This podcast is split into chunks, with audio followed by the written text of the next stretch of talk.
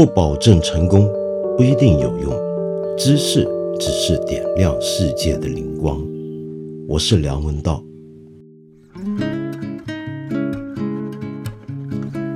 哎，今天好难得！呃，上一集节目做完，居然没有人在留言指出我的发音错误，那是不是表示我的普通话有进步呢？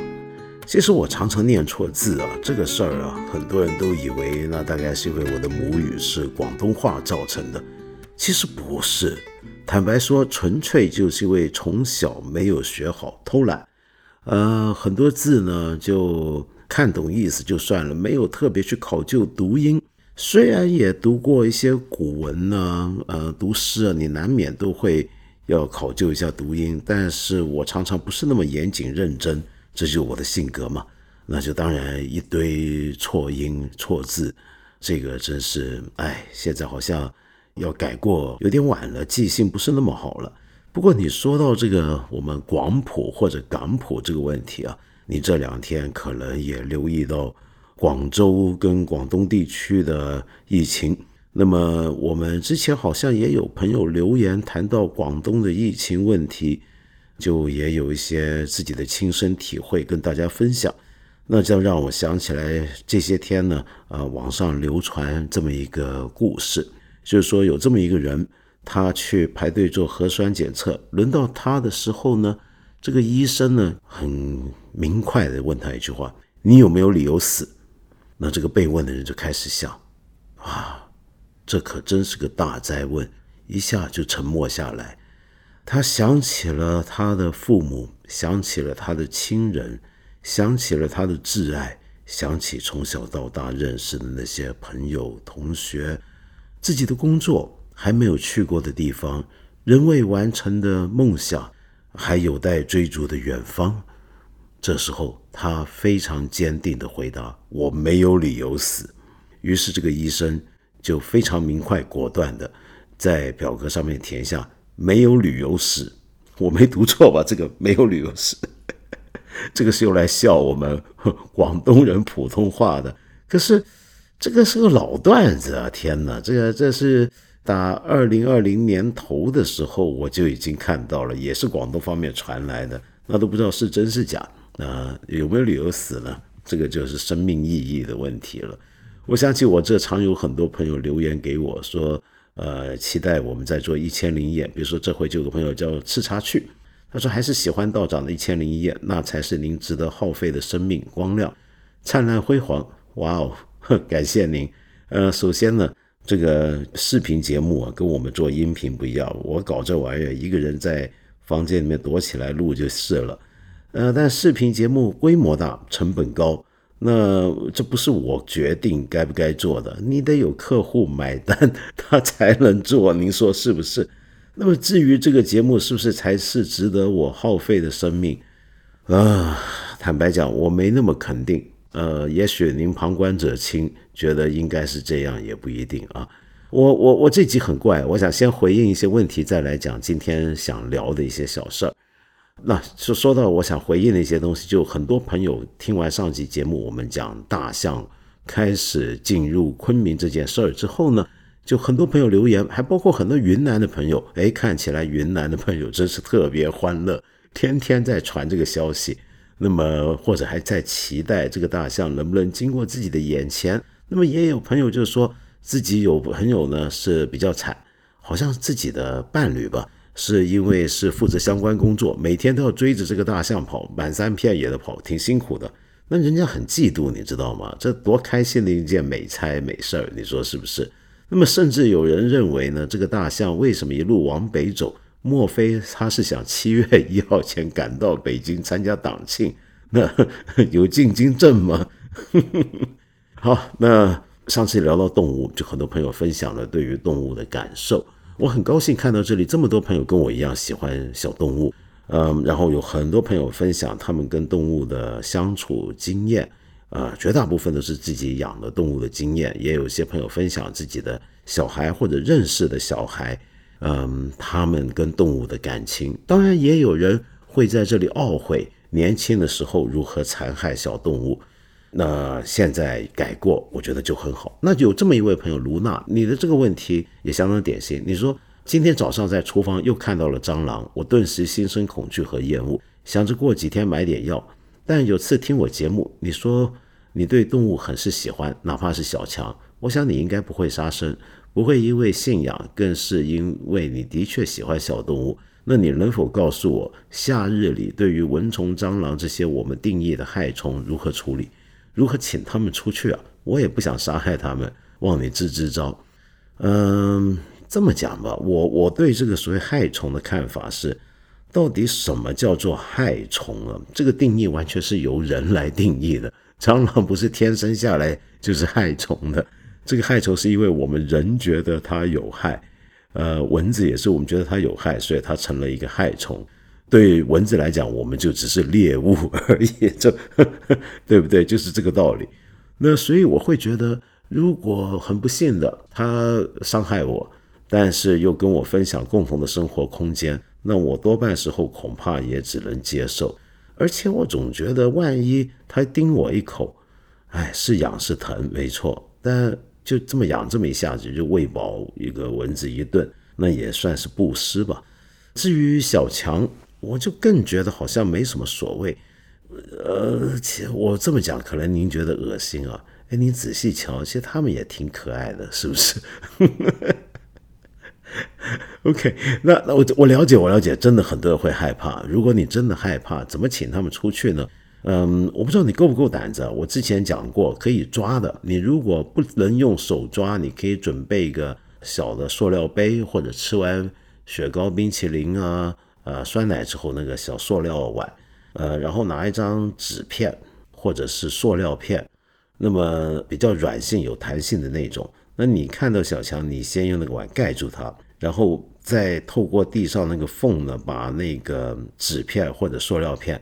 穿过那个纸杯底或者塑料杯底，那这样子就把它困住了。跟着这时候开门开窗也好，再把它放出去。呃，一般而言，你住的不太高，把蟑螂放出去是不用担心的，它不会摔死的。那么另外还有的办法，就可能是有一些你你上网说不定能买到一些驱蚊驱虫的药，它不是杀虫，而是驱赶，那或许也是个办法。但我没有太多这种经验。所以恐怕没办法帮您彻底解决了，实在很对不起啊。OK，那另外呢，还有一位朋友也蛮有意思的，这位朋友呢叫做都孤月，呃，一百，我不知道有没有念错。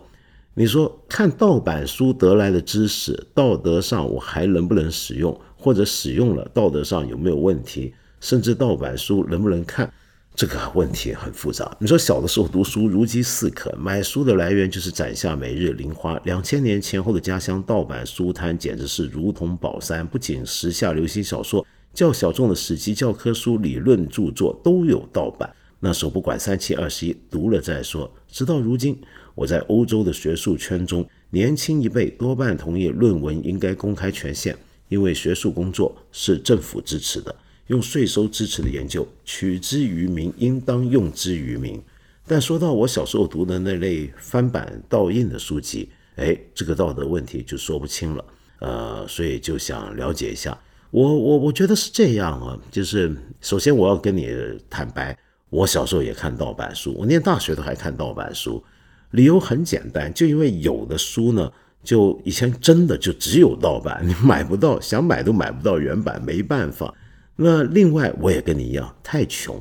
那穷学生有些学术著作，尤其外文的，它真的是非常贵。特别是冷门学术出版社出版的书，那种书呢，它的定价那么高，是因为它从来没想过卖给个人，它都是卖给学术机构或者专业图书馆。那么这时候你又想拥有拿回来划线或什么，那该怎么办呢？那就只好影印。那影印了，那叫不叫盗版？那还是个盗版，那是你自己盗版，对不对？但这两种盗版不一样，前面那种盗版呢是中间有商人赚钱，后面这种盗版呢你是盗版，但是好像只供自己使用，好像在学术界里面，呃，大学里面印书自己影印书，一般而言不算太大问题，当然也有个限量，但那个时候我们都也跟你一样，不管三七二十一了，呃，如今看来，我会觉得有能力的话，就最好不要买盗版的东西，因为人家也是辛辛苦苦付出了智慧的代价的。但这个当然只是我非常粗浅的讲法。那么这个问题其实是很值得我们在非常严肃的去探讨。但这个说下去呢，呃，就长了，恐怕不是今天能够简单解决。我稍微能够在这里很快回答你，就是盗版书得来的知识。你在道德上使用有没有问题？这是什么样的知识，怎么样的使用呢？比如说，一个人小时候他看盗版书，知道了一个呃现象，这个现象就是原来地球是圆的。那么，请问这个知识他长大还能不能知道了？原来当年看那个书是盗版书，这个知识他还能不能使用呢？或者说，这个知识会不会也应该是错误呢？我自己觉得是不会的。为什么呢？你买盗版书，它的错是在买了一个侵犯产权的东西，是买这件事情上，这个错误主要是在购买这个行为上面。那么至于透过这个购买你所得到的那个知识本身，我觉得已经跟那个当初犯错的行为没有直接的关系，那么后面也就没有使用它有没有错的问题。这只是我一个头昏脑胀底下。胡乱讲的一个答案，我不知道是不是这样，要还要请您多指教。嗯，OK，那我们今天来聊一下，就是我今天其实很关心，上礼拜就很关心，但是拖到今天才有机会聊的一件事儿，那就是在五月二十八号，有两位我们国内非常重要的老一辈的学者在同一天先后去世，那就是。在清华大学的何兆武教授走的时候是一百岁，以及在华中师大任教多年、做过校长的张开元教授走的时候九十五岁。如果您关心知识界、文化界、学术界的话题的话，说不定这几天你都可能看过对他们的追忆的文章。那么这二位呢，都是非常非常有影响力。有贡献的大学者，呃，你比如说像何兆武先生，他过去这么多年来，其实他对学术界影响最大是他翻译，呃，他翻译了许多的史学理论跟政治思想著作，比如说《社会契约论》，史学理论，比如说柯林伍德的历史的理念或者历史的观念，然后他也写过许多史学理论的文章，但是他的范围相当广，他可不是就是专做史学理论。他也实际研究过中西文化交流史等等，他涉及的面向是非常广的。嗯，所以为什么他在学术界有那么高的地位？一来是大家，尤其是老一辈学者，比我老一辈学者都相当受惠于他当年的翻译工作，同时也有很多人是他的弟子跟再传弟子。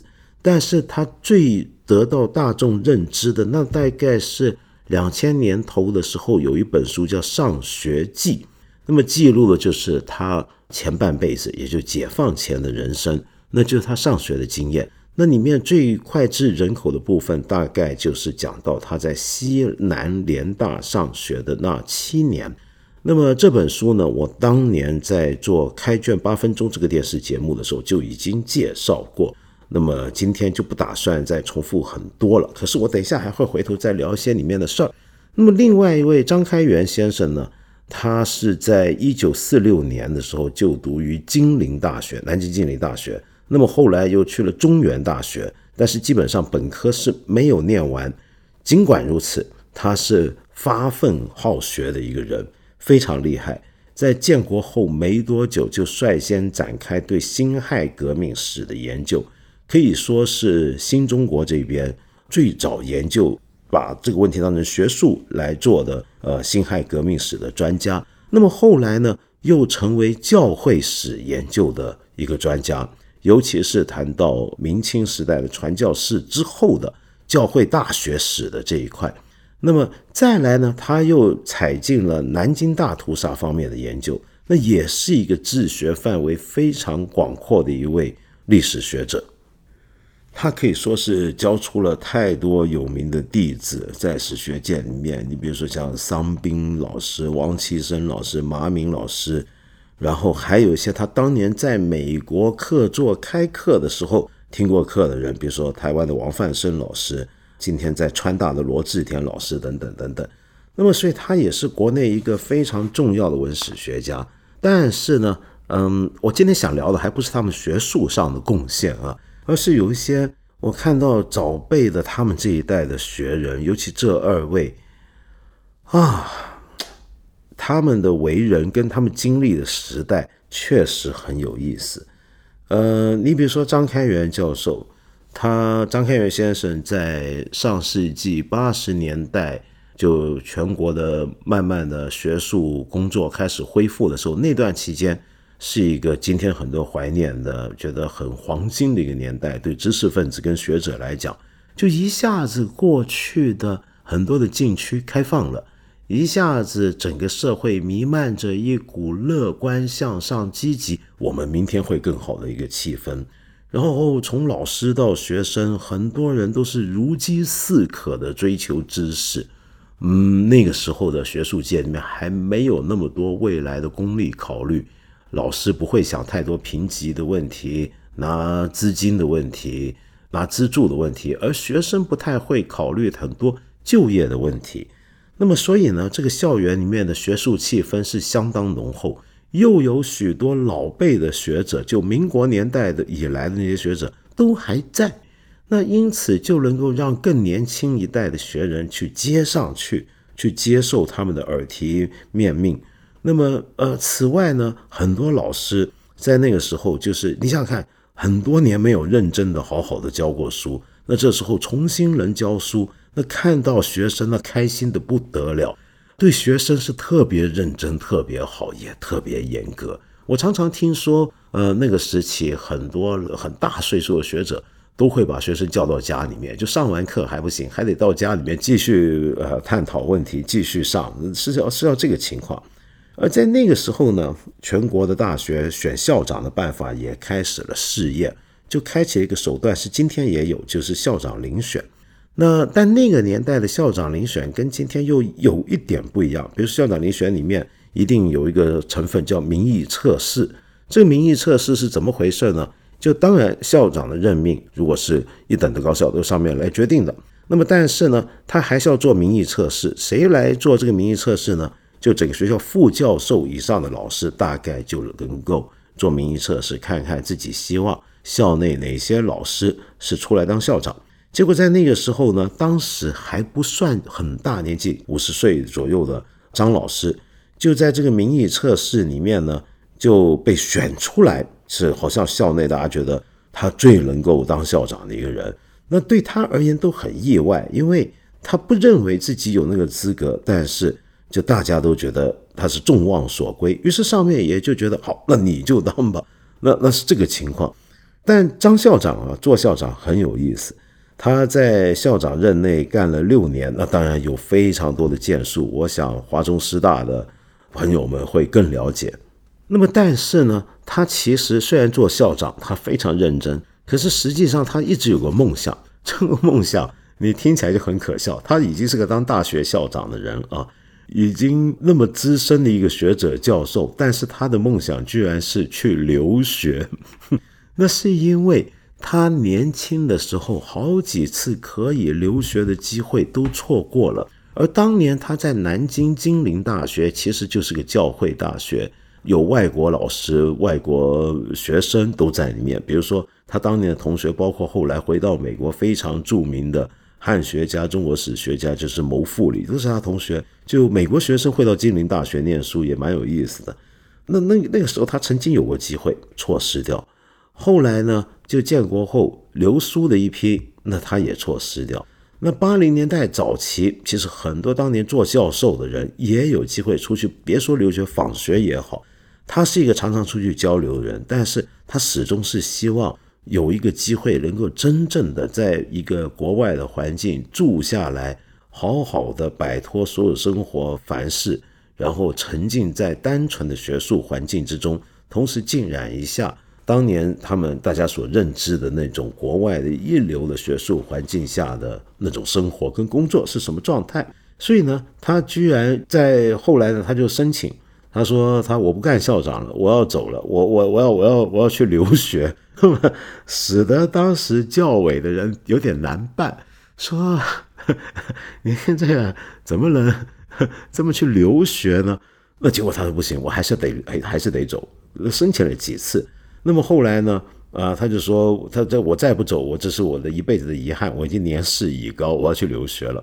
那么最后教委上面的主管人员就说好吧，那这样子吧，那现在。我就先暂时准你辞职，但也不叫辞职，而是先看找不找得到人，找不到人你还得回来，那这也就是个说法嘛，也就是意思让他走，就他真走成了。九零年，一九九零年去了普林斯顿，那么那个时候啊，他已经六十四岁，做大学校长的人，那普林斯顿也不能真的收他当学生来来来做学生，那于是就给他一个客座研究员的位置，其实还是要教书的，但那个。工作量不大，那其实相当厚待他，但他也同时真把这事儿当留学，就真的能够去见很多的人，认识很多的学友，然后同时也尽量吸收那边的学术环境给到他的东西，尤其是图书馆所有的教研的材料，那简直是乐不思蜀，开心透了。嗯，结果那些年呢，他就很认真的做了很多东西，终于在。四年多之后吧，大概四年多之后，他中间也去过美国的西岸，也去过欧洲，去过日本。他常去日本，然后到了我们的台湾、香港，那最后呢才回到国内。那回到国内呢，他也有个很特别的东西，那就是首开国内的一个人文社科的学者主动辞去学校给予的资深教授的头衔。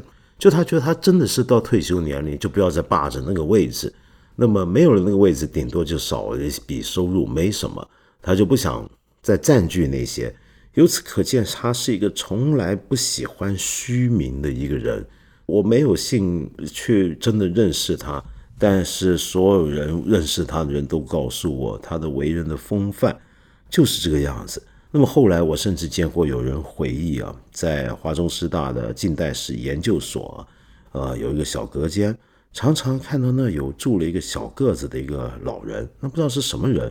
后来也真奇特，原来这人其实是个，我不知道是怎么回事，就是在街上可能没地方住，不知道怎么回事，当年被张先生就收留下来，就使得他有个容身之所，这是。哇，你像那很奇特，就当年的教授老师会是这个样子，而且也能做成这样的事情，那真是一个很特别、很特别的一个年代。所以我觉得张先生他这一辈子，我不知道最后他怎么想，但是我觉得他过了一个幸福的人生，在某意义上，他满足了自己的心愿，他。的人的生活恰好就是他该活的那个样子。我还有一些朋友跟我说，有些台湾的学友也认识他，那就是因为当年他们曾经有一批学者在华中师大参加一个会议，呃，十年前左右吧，谈的是台湾的殷海光先生。那殷海光先生，我们你可能听说过，是台湾当时非常重要的一个自由主义者。在台大任教，那么当然是因为批判蒋介石跟国民党的独裁，于是被打压，那么最后软禁，不到五十岁就癌症去世。但是他在台湾留下了非常巨大的影响，教出了很多的学生。反正呢，就有这么一个研讨会，在华中师大举行，在讨论殷海光先生的台湾那段时间，关于他的影响、他的定位等等一个研讨会，有台湾朋友去。那大概是因为自由主义还是殷海光先生的原因？那呃，有些人觉得敏感，于是在场这个会来了一些人员。那台湾朋友没见过这种阵势，就有点紧张。那么，然后张先生呢就跟他说：“不要不要不要不要怕，没什么，该说什么说什么。”让我的台湾朋友跟我说，那一辈子都记得当时张先生的那个气派，就说他很少见到一个人。就那个人的言行出来，那个感觉，你就觉得这个人叫做正气，那就是如此来形容他。而说到殷海光啊，我觉得很有意思啊。就我读刚才提到何兆武先生最有名的著作，就大众之间最有名的一本他的书，恰恰是最不学术的一本书，而且也最随意的一本书，就是他的一个回忆录，就是《上学记》。在这个回忆录里面呢，其实何兆武先生也提过殷海光先生。呃，因为殷海光是他西南联大时期的学长，念的是哲学系。那么在书里面呢，其实他对殷海光先生没有什么好话。那为什么呢？就是因为当时呃西南联大的同学之间呢，左派是比较多的，而自由主义者就更多了。那么很有意思，在那个时期啊，我们今天觉得很难想象，但是不同的历史时期，很多的政治意识形态的光谱的画法是很特别。比如说在那个年代，就是呃左派的共产主义者跟自由主义者是相对很亲近。大家亲近的地方就是共同反对国民党的独裁，那么而自由主义者很多的想法，比如说追求民主、自由、人权，也是共产主义者所共有的价值观。那么所以大家呢，很多时候是站在一起。而在那个时候，真正很赤裸的要反共，而且支持国民党的人呢，那恐怕都是三青团的骨干分子。三青团就是所谓的三民主义青年团，呃，就是国民党的一个青年组织。但三青团之中也很少有人像殷海光先生那么激进的反共的一个人，极右派几乎可以说，所以他们大家都觉得他是个法西斯。那么后来呢，他还担任了国民党的中央日报的主笔或代总主笔。那么何兆武先生形容，那就相当于是我们人民日报的总编了，不但是笔杆子，而且是理论家。但是没想到，当时大家觉得很讨厌，而且恃才傲物，那么非常霸道的这个殷海光呢，到了台湾之后，走的却是胡适那条路，反对国民党，那么成了台湾青年知识分子的精神导师。那怎么会后来变成这样？那是他的中年醒悟还是什么呢？那何兆武先生后来在《上学记》的再版的一个序言里面也写到，他写到当时他也觉得很懊悔。那么对他那个印象有点啊是这样，可是他就要记录下当时他最真实的印象。然后他说呢，他在书里面原文他也写说，真是知人论事谈何容易。我觉得这个话讲得非常好。很多人很多事情，我们真的很难凭他一时说了什么做了什么来看，你可能要看的是更长远。他过去更长远的一个背景来判断他今天讲的事情、做的事情，甚至看未来更长远，才能知道这个人怎么样。正所谓盖棺论定，有时候其实我觉得，甚至盖棺都未必能论定的。有些人走的时候，你比如说历史上我们见过太多这种人，走的时候是所有人都觉得这个人有问题的、很坏的。那你说袁崇焕是不是呢？走的时候，这老百姓恨不得把他的尸身都分了。但是后来呢？嗯，那么当然，呃，他这本书里面是提到了大量的人物，还有很多都是赫赫有名的人。那当然那是西南联大，无论老师跟学生中间都出了太多传奇人物。所以，如果你对这种八卦或者学人、知识分子、文人的故事，甚至段子感兴趣，我觉得这个书是挺值得看的。那西南联大，你晓得现在是个神话了，我们电视、电影都拍了。但是有时候我觉得我在电视剧、电影里面看到那人物都好正派、好正气，嗯，跟我看到像何先生写的记述，后来或者别的人写的回忆录或者一些书里面稍微有点不一样，嗯，他们不一定总是让你看到那么光鲜正派，很多时候很多人是古古怪怪的，其实怪人特别多。你比如说像呃刘文典。有，我觉得民国时期学术界中最有名的怪人是个名狂士。那刘文典在和赵武先生的回忆里面，就跟我们平常看到的一模一样，就是永远都是一身破长衫，上面油迹斑斑，嗯扣子有的扣起来，有的不扣，非常邋遢。他也说到一个事儿啊，就说北伐时候呢，刘文典是安徽大学校长，蒋介石到安徽的时候，照例要请当地的名流见面。蒋介石是很注重仪表的一个人，可是刘文典呢，挺干瘪的一个老头，还戴着副眼镜。蒋介石看他其貌不扬，就问：“哎，你就是刘文典吗？”没想到他回了一句：“你就是蒋介石吗？”这蒋介石真小气，立马把他抓了起来。后来好在是蔡元培、吴志辉这些元老保释，才把他放了出来。也好在那个时候还放得出来啊。然后呢，呃，这里面也提到了大量你我都大概非常熟悉的，像钱钱钟书先生呢，陈寅恪先生。那那这些先生教书啊，在他看来，那个时候简直是稀奇古怪，什么都有。比如说教中国通史，教完了都还只教到宋朝，然后嗯，有讲西洋通史的，然后据说是呃讲了整学期，埃及第几个王朝都还没讲完。那么总之是各有各的教法，当然也有少部分学者比较系统，但是也有更多学者是完全有自己一套风格。比如说陈寅恪先生教书。那上来就是不停的引文，随口就来各种的书籍里面的记载。那么中间有很多很漂亮的见解，把它们串接起来。可是你就看不出整体的那个结构是怎么样。如果是按照现在教书要有大纲、要有教案这个想法，那简直就是不合格了。那这群老师呢，就是什么样的人都有。那么教学的方法稀奇古怪。那么五花八门，总之就是非常的自由开放，这就很符合我们对西南联大的想象。那主要是学生也都是如此。他就提到呢，当时大家住宿舍，宿舍里面各个系、各个级的同学都有。晚上没事儿，大家就海阔天空胡扯一阵，有骂蒋介石的，也有三青团拥护蒋介石的，而且可以辩论，有时候也挺激烈。可是辩论完了，关系依然很好，没有什么。记得有一回在宿舍里争了起来，那时候正在征调翻译官，就会前线打仗啊，尤其有跟美军有合作，在中缅战场那边，那是需要有人去当翻译的。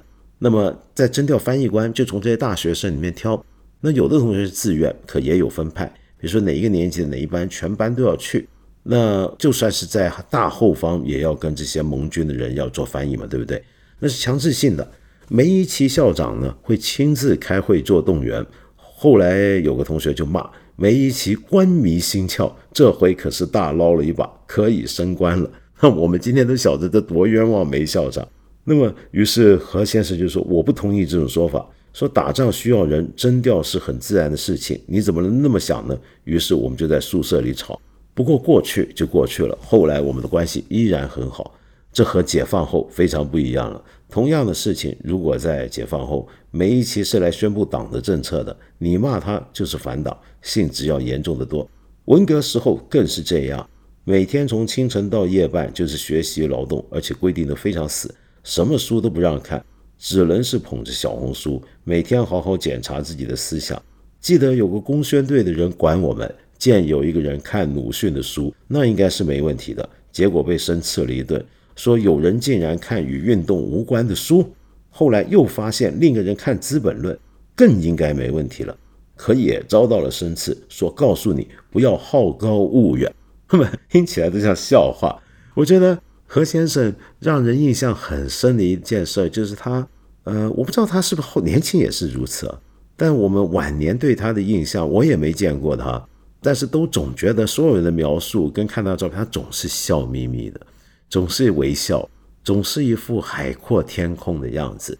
呃，他晚年呢，据说呢是比较孤冷的，就在学校宿舍里面。平常其实蛮闲的。如果你真的想找他，就你托个人什么介绍，他其实很欢迎。我那时候也差点有机会能够去拜见何先生，可是我就总怕打扰老人家。现在想来也是非常的后悔。那么你别听刚才好像说到文革啊，说到什么事儿。在他笔下听起来像笑话，我们大概都能想象，他可能也经历过不容易的时刻，所以我们很多人会回忆他的，觉得遗憾他的回忆录该继续写下去，但他就没有写了。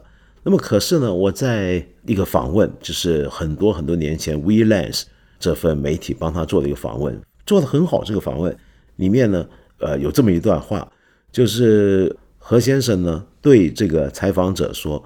这个年轻的小孩说：“你没有经历过文革，我替你可惜。” 然后这个采访者说：“我惊讶的笑出来，为什么？几乎每个经历过的文革的人都咒骂他吧？”他回答：“人的一生中应该拥有不同的体验，我无法接受这个说法。”问道：“一个从事精神研究的人，当然最好有丰富的经历，但从生活层面来说，普通个体追求的还是简单平静的幸福吧。”何先生露出也是也不是的表情，一笑。我害怕经历那个年代，我对他说：“我很难保证自己保持清醒和操守。如果害了人，下半辈子都要活在自责的痛苦中。先生笑一下，不一定。现在有多少人在忏悔呢？后来这位记者又问：“你们上学的时候正是战争时期，不会害怕吗？”“不会，我觉得很幸福。”呵，这个你就觉得更古怪了。战争的时期，他在西南联大连本科带研究生念了七年，那怎么会觉得很幸福呢？那是否就是因为学校的这种刚才我说的气氛呢？但不要忘了。尽管上学的情况很好，听起来很美丽，但是那时候他们常常要跑炸弹、躲轰炸，那而且真的是还是个在战乱状态，怎么可能会觉得那个时刻很幸福呢？我甚至读他的书里面，他甚至会说那个时刻简直他觉得最幸福的时候，是他最快乐、最值得怀念的好时光。这是怎么回事儿啊？你想想看，他有这么一段话，他说二战的时候。我们真诚的相信，未来会是一个光明的、美好的世界，一个自由的、民主的世界，一个繁荣富足的世界，好像对这些完全没有疑问。你懂了吧？啊，这就是一个天真时刻。一个人在人生中的某个阶段，非常信任这个世界。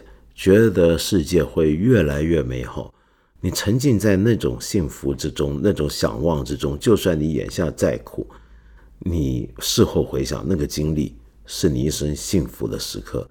如果你很不幸过了那个时刻，或者你有这个时刻有终结的话，你后来开始觉得世界好像不是那个样子。你见得多了，开始发现历史会反复的，它会有悲剧不断重演的话，那么。你会怎么样呢？回想起来，当年那么天真的一种想望，难道不是幸福的吗？我们这里也有一些朋友啊，就听到我上回说，我觉得我这辈子目前为止算是失败，哎，都觉得要来给我打气，要鼓励我，非常感激。有的人就告诉我，其实我不算失败。那么有的朋友就说呢，我很太悲观了。那么是不是书看多了，所以就对现实世界悲观呢？但现在呢，其实我们要注意身边的人生活越来越好，也越来越开心，觉得这个国家正在变得越来越好。嗯，那我怎么会那么悲观呢？我简单的讲啊，其实我不叫悲观，我不认为我是个很悲观的人，或者不是一般意义上的悲观。没错，我就是个喜欢挑刺儿的人。我跟你说，我是属于那种人，就是永远都是先看到坏事儿，永远都觉得未来可能会更糟。呃，尽管我常被现实打脸，说不定很多时候未来没有更坏，但是我不知道为什么我总是有这种，就我就是这种人。但你说我悲观，那这当然从这个角度来讲是很悲观。我比别人好像我身边人更容易去在意我们出问题的地方，我们问题在哪？尤其看我自己更是这样。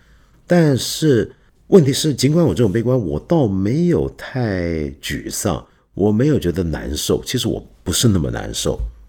一个人要是觉得自己在世间功业失败，那就很难受、很沮丧的话，那你说圣人怎么办？那当然，我远远不是要跟圣人相比，怎么可能呢？而是说，我们至少学懂，就是要让自己对世界的看法、对自己的际遇跟自己相应升起的感受要做一个切割。呃，也许我际遇不是很好，也许我觉得我的人生不是很好。也许我觉得我做的事情没做好，我甚至觉得这个大环境很糟糕，但是我不一定要很沮丧，我不一定要多难过。有时候我们可能只是接受，同时该做什么事情还是要继续做。那不是为了要成就什么东西，而是因为那些事情你觉得该做，甚至是道德上应当做的事情。那么刚才讲了一堆跟教育有关的事情啊，那我哎这里正好有两位朋友也有一些关于教育的分享。一位是燕，你说呢？有一个问题这几天一直困扰着我，挥之不去。我是西安公立小学的一个临聘代课老师，当了六年的非编，因为一些原因一直没考上，不是不努力。那么工资待遇差别巨大，我忍受了，因为自己确实热爱这份职业。可最近举行西安好课堂直播讲课，学校让我承担，我几日熬夜拼命准备，最后顺利直播，总算结束了。可就在前天，我无意中搜索到西安一些媒体新闻里这件事的报道，不仅没有我的照片，还换成了没有直播上课的正式在编教师。我当时瞬间心凉了半截，为自己感到可惜，为教育系统的不公感到愤恨，哭了整整一个小时。我很爱我们班的孩子，可在这样的环境下坚持，让我觉得很可悲。也许真的该离开了。虽然真的很舍不得孩子，我本人也一直因为六年没考上在编等多种原因患上了抑郁症，一直吃药，但并不影响我的教学与班主任管理，甚至把自己所有的爱付出了给班级的孩子。可最近这件事真让我恶心到了，一直消化不了。啊，燕，我深信你一定是个好老师。你遇到的情况，我不知道为什么你始终没有办法考上成为正式在编教师，可能各个人都会有很多不同的原因。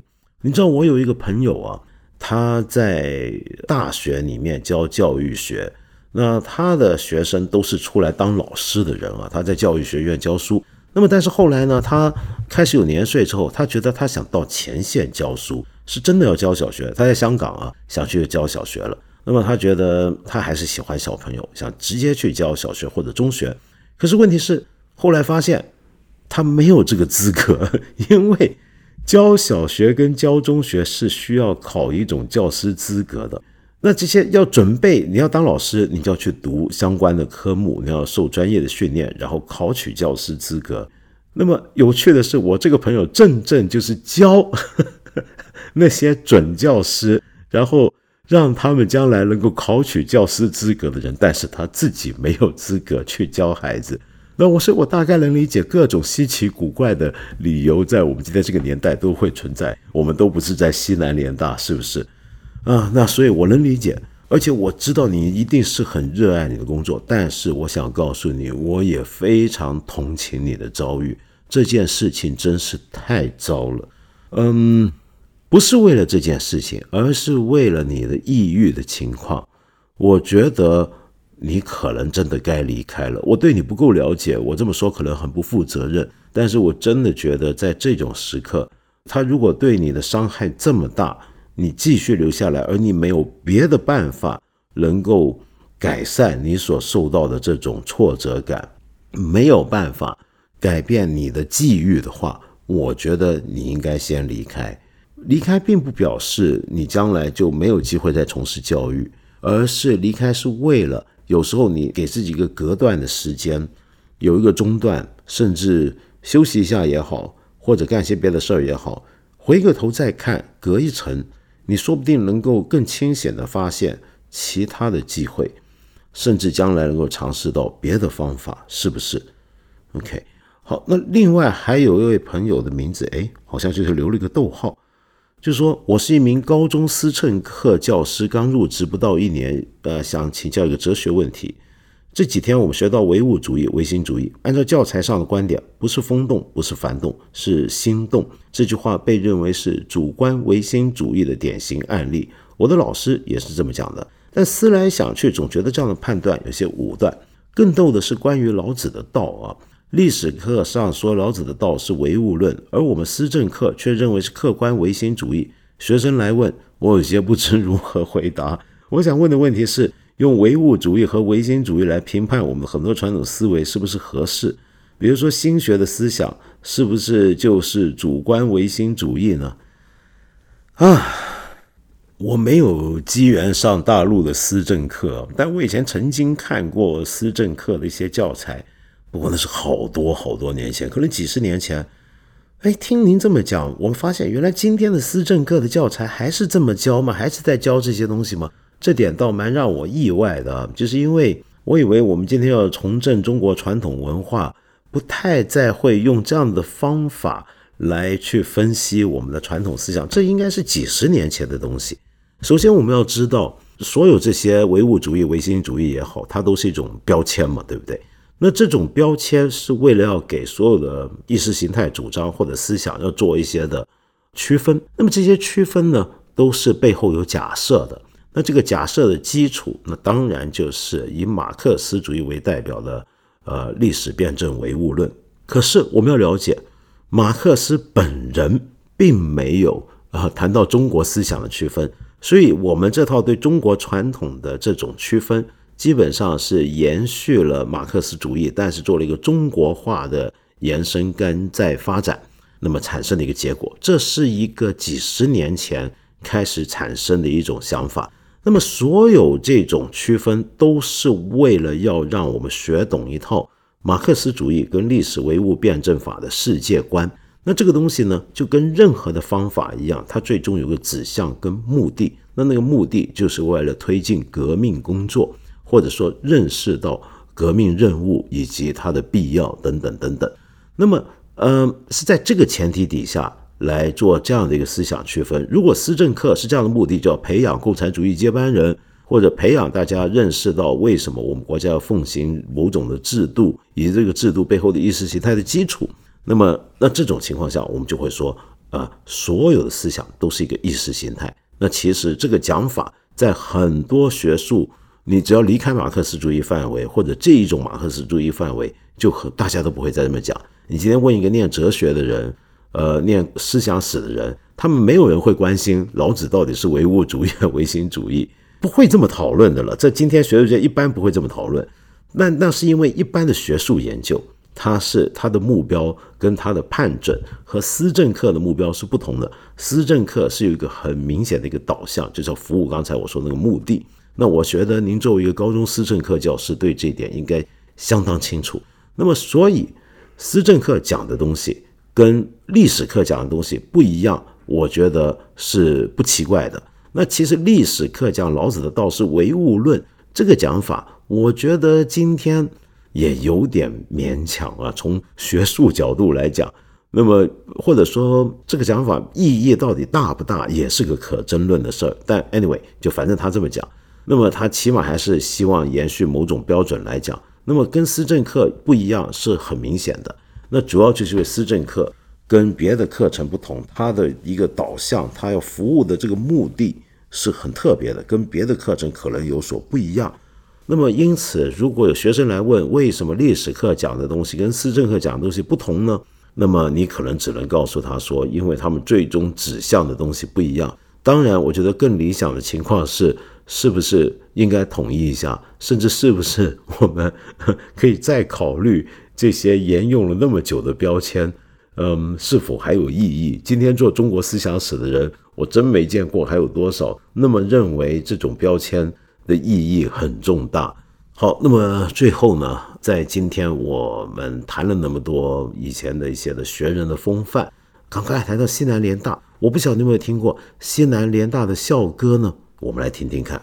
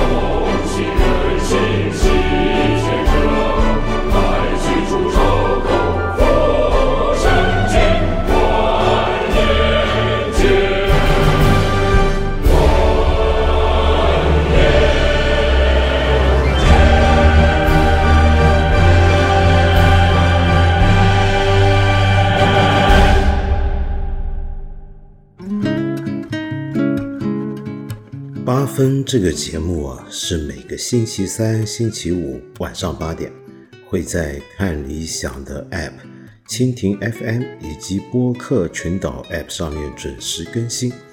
很欢迎你留言给我，给我各种你的意见、你的批评、你的指教。先说到这了，我们下期再说吧。